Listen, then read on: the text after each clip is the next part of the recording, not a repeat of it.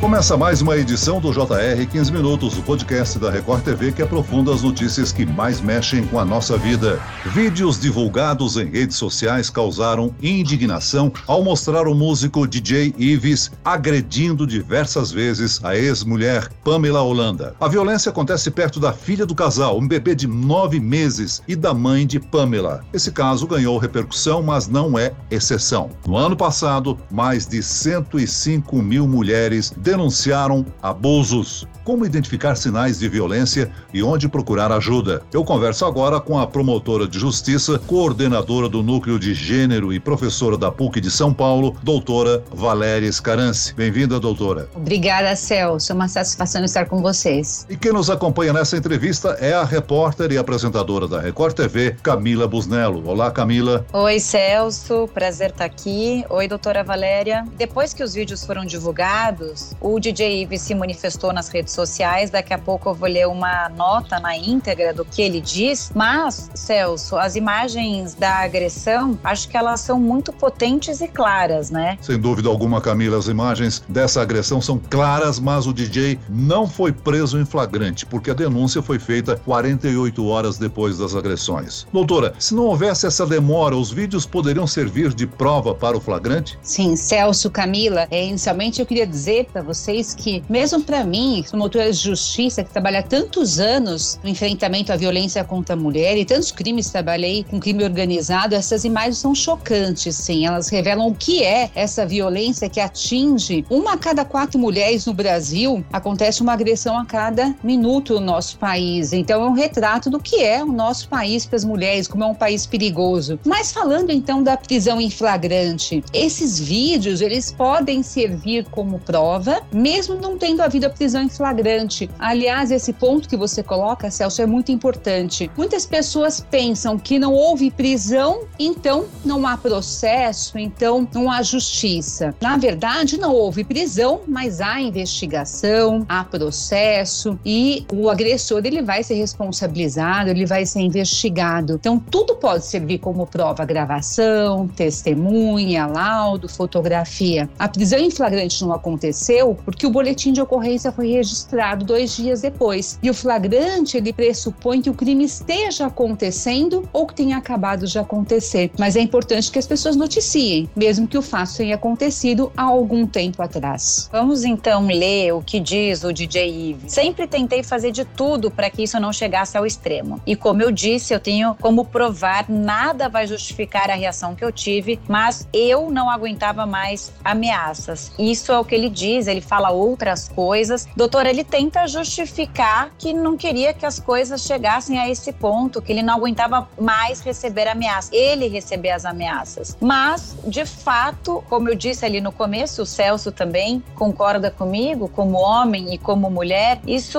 é uma imagem que choca e agride quem assiste. É um perfil tentar culpar a vítima, é, ele tentar justificar aqui, nesse caso, cabe? Olha, Camila, infelizmente acontece com muita frequência. Homens autores de violência, em regra, eles assumem o papel de vítima, como se eles fossem os coitados da situação. Muitos dizem que as mulheres são loucas, que elas são é, doentes, que elas tomam remédio. E, aliás, é importante a gente dizer que a violência, ela adoece a mulher, né? Ninguém passa por uma situação de violência e fica bem. Eles deixam as mulheres doentes, porque depois dizem, olha, ela está doente, que eles mesmos causam essas doenças às mulheres como resultado de todo o sofrimento, toda essa dor. E aí eles também costumam se vitimizar. Nas audiências é muito comum que eles digam, olha, eu sou bom, eu sou trabalhador, eu sou honesto, essa mulher me deixa louca. Eles assumem essa postura de vítimas e, infelizmente, esse papel, essa postura, eles convencem muitas vezes a sociedade. Por que, que eles convencem? Porque eles têm, eles só são violentos dentro de casa e as pessoas não entendem como aquele homem que é um bom cidadão, ele é trabalhador, ele é simpático, respeitador, ele é agressor. E ele é agressor porque ele aprendeu um padrão comportamental de violência. Ele aprendeu isso muitas vezes dentro da família, na sociedade, na comunidade. Então, socialmente, ele é normal, mas dentro de casa ele é violento. E as pessoas avaliam aquele homem pelo seu padrão na sociedade. Um aspecto que me chama atenção nesse relato dele, ele dizer que ele é um bom pai, que ele já pagou a vacina para a filha, mas no vídeo, se observa que ele quase derruba essa criança no carrinho, tamanha a violência. As crianças que vivem numa família violenta, elas são expostas à violência. É, 20% dessas crianças são agredidas, 60% das crianças presenciam a violência. Mesmo bebês, quando expostos a uma situação de violência, têm consequências não só psicológicas, mas também físicas do seu desenvolvimento, em razão desse ambiente que não é acolhedor, esse ambiente estressante. Então não existe essa de agressor bom pai. Ele pode ser sim um bom pai, desde que ele procure um programa para homens autores de violência, desde que ele assuma a responsabilidade, desde que ele se recupere. Mas enquanto ele tentar justificar o seu comportamento de violência, desculpe, mas ele não é um bom pai. Doutora Valéria, o comportamento machista é uma tônica em determinadas regiões do Brasil. Machismo não se aprende na escola, se aprende dentro de casa, né? Como corrigir essa cultura que é grande no Brasil? O machismo, ele mora em todos nós. O machismo, ele é ensinado por condutas, ele é ensinado em pequenos gestos. Como corrigir? Identificando no nosso dia a dia os comportamentos machistas. Tem um estudo muito interessante que eles mencionam a caixa dos homens, essa prisão cultural de que o homem ele tem que ser provedor, homem não chora. O primeiro ensinamento é dentro de casa. Então o homem não tem que cumprir todos esses papéis, mas também na sociedade, nas famílias. Agora, sem dúvida, a educação tem um papel extremamente importante para essa desconstrução desses papéis. O machismo, na verdade, ele causa violência para as mulheres, mas também causa para os homens. É verdade que o machismo mata as mulheres dentro de casa, mas o machismo também mata os homens nas ruas, porque homem que é homem não leva desaforo para casa. E por isso os homens se matam nas ruas em disputas de poder, dirigindo em alta velocidade. Então, quando a gente fala em repensar a sociedade, a gente fala em repensar a sociedade para as mulheres, mas também para os homens. Doutora, pegando ainda a fala dele, né, nas redes sociais, bom, é, complementando o que você falou também, né, ele fala assim, nessa linha de ser um bom pai, desde a separação, semanalmente envia um valor para as despesas, já deixou pago o pediatra e vacinas da nossa filha. Quer dizer, aí ele não está fazendo mais nada que a obrigação, né? Ao olhar da justiça, não sou eu que estou falando isso, ele tem realmente obrigação de arcar com as despesas da própria filha. E a outra coisa que me chama a atenção nessa fala é que ele fala: infelizmente não temos vivido uma relação saudável há algum tempo. E como que a justiça vê o relacionamento tóxico, né? Como analisar o histórico do casal? Claro, não é só um que agride. O agressor é o homem, a mulher é, retruca. Muitas vezes, num casal, a mulher também desfere agressões contra, contra o homem, pode ser numa reação, pode ser por nervoso, enfim, também não vamos entrar aqui num julgamento. Mas o que importa, no final das contas, é o desfecho, é a agressão. Faz diferença é, no resultado final ser um homem e uma mulher? Sim, quando nós falando de uma família, tudo é levado em conta, né? Então, na área criminal, os crimes são julgados se avalia assim o contexto. E na área de família também se avaliam toda a questão familiar, o histórico familiar. Mas é importante se dizer o seguinte: quando se fala numa agressão, a agressão é o ápice daquela violência, mas agressão é um ato final. Há sempre um histórico de dominação, de submissão, de rebaixamento. Então, quando nós analisamos os discursos, as falas que foram publicadas nesse caso, a vítima, por exemplo, menciona alguns atos já de rebaixamento de violência quando ela ficou grávida. Então, tudo na justiça é considerado. Em relação à filha desse casal, é importante preservar também essa bebê, essa menina dessa, dessa violência. Muitas pessoas pensam que a separação resolve a situação. Não. A separação do casal é muito importante porque preserva aquela mulher imediatamente da situação de violência. Mas também é importante que a mulher tenha medidas protetivas. É importante também que os filhos daquela família, os filhos da violência sejam observados, porque aquele homem não muda num passe de mágica. Numa nova relação, depois de um tempo, ele vai repetir o mesmo padrão padrão com uma outra mulher. E aquelas crianças vão aprender. Bons pais e boas mães são aquelas pessoas que dão bons exemplos. Os filhos aprendem com as condutas. Então,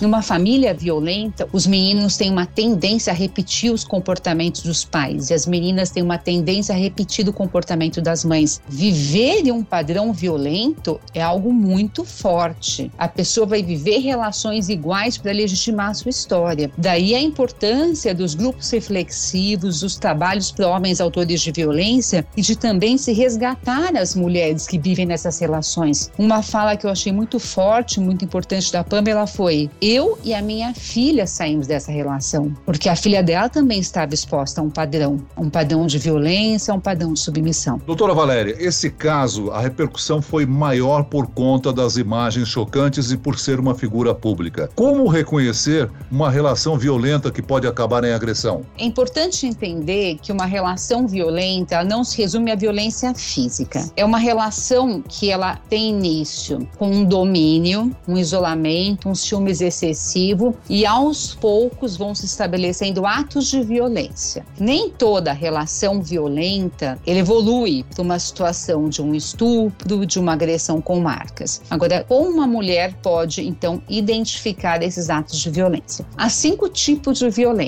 A violência pode ser moral, pode ser psicológica e nós estamos prestes a aprovar no Brasil um novo crime, que é um crime de violência psicológica. Ela pode ser uma violência patrimonial, uma violência sexual e uma violência física, que pode ser com ou sem marcas. Como demonstrar essa violência? A palavra da mulher é uma prova muito importante. Além da palavra da mulher, podem ser ouvidas quaisquer pessoas que estejam no local, que estavam no local, ou pessoas que sabem algo a respeito do fato. Também mensagens de WhatsApp, e-mail, fotografias, documentos, vídeos, em princípio, qualquer documento, qualquer informação que demonstre o fato. Mesmo que a mulher pense ou ache que ela não tem nenhum elemento de prova, ela deve registrar o fato, porque a obrigação de demonstrar o fato,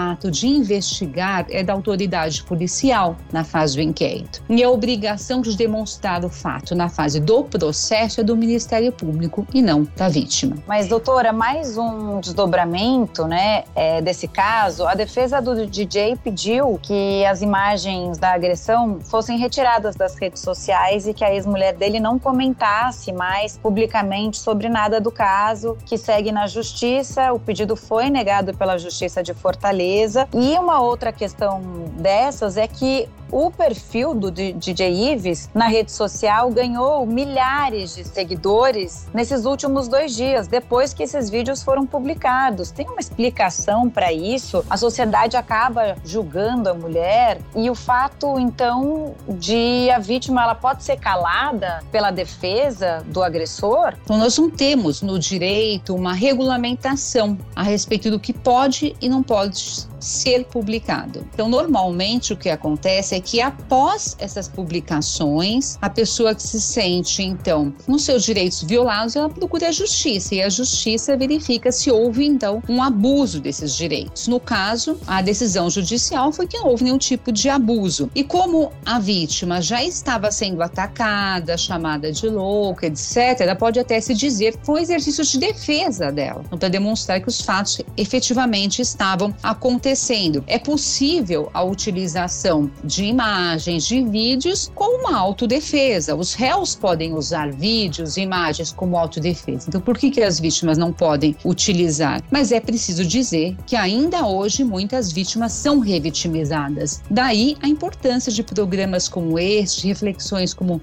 essa que nós estamos tendo, para se dizer que o direito ele tem que olhar para as vítimas não só como objetos de prova, mas como pessoas que também são titulares de direitos fundamentais. A senhora já esclareceu que as penas ainda são brandas para esse tipo de violência, né, doutora Valéria? Agora, a mulher que se sentir agredida, qual o caminho, qual o órgão que ela deve procurar para manifestar a situação que ela vive? É muito importante romper o silêncio. Em regra, nos crimes que envolvem violência doméstica e familiar, as mulheres não buscam a prisão do réu. O que elas buscam é a libertação da situação de violência. E nós temos na Lei Maria da Penha as medidas protetivas. Então, o que fazer diante de uma situação de violência? Delegacia de polícia, boletim de ocorrência e pedido de medidas protetivas. Isso é fundamental. Um outro aspecto importante é o seguinte: em muitos estados, em razão da pandemia, é possível fazer o boletim de ocorrência pela internet. Tão importante quanto registrar a ocorrência é pedir medidas protetivas. Essas medidas, em regra, servem como um alerta para aquele agressor. Muito bem, nós chegamos ao fim desta edição do 15 Minutos. Eu agradeço a participação e as informações da professora e promotora de justiça, doutora Valéria Escarance. Obrigado, doutora. Muito obrigada. E eu queria encerrar com um slogan que surgiu em razão desse caso, que é: em briga de marido e mulher, a gente salva a mulher. Obrigado e agradeço também a presença da repórter e apresentadora da Record TV, Camila Busnello. Camila. Obrigada, Celção. Obrigada, doutora Valéria. Esse podcast contou com a produção de Homero Augusto e dos estagiários David Bezerra e Larissa Silva. Sonoplastia de Marcos Vinícius. Coordenação de conteúdo, Camila Moraes, Edivaldo Nunes e Luciana Bergamo. Direção de conteúdo, Tiago Contreira. Vice-presidente de jornalismo, Antônio Guerreiro. E eu, Celso Freitas, te aguardo no próximo episódio. Até amanhã.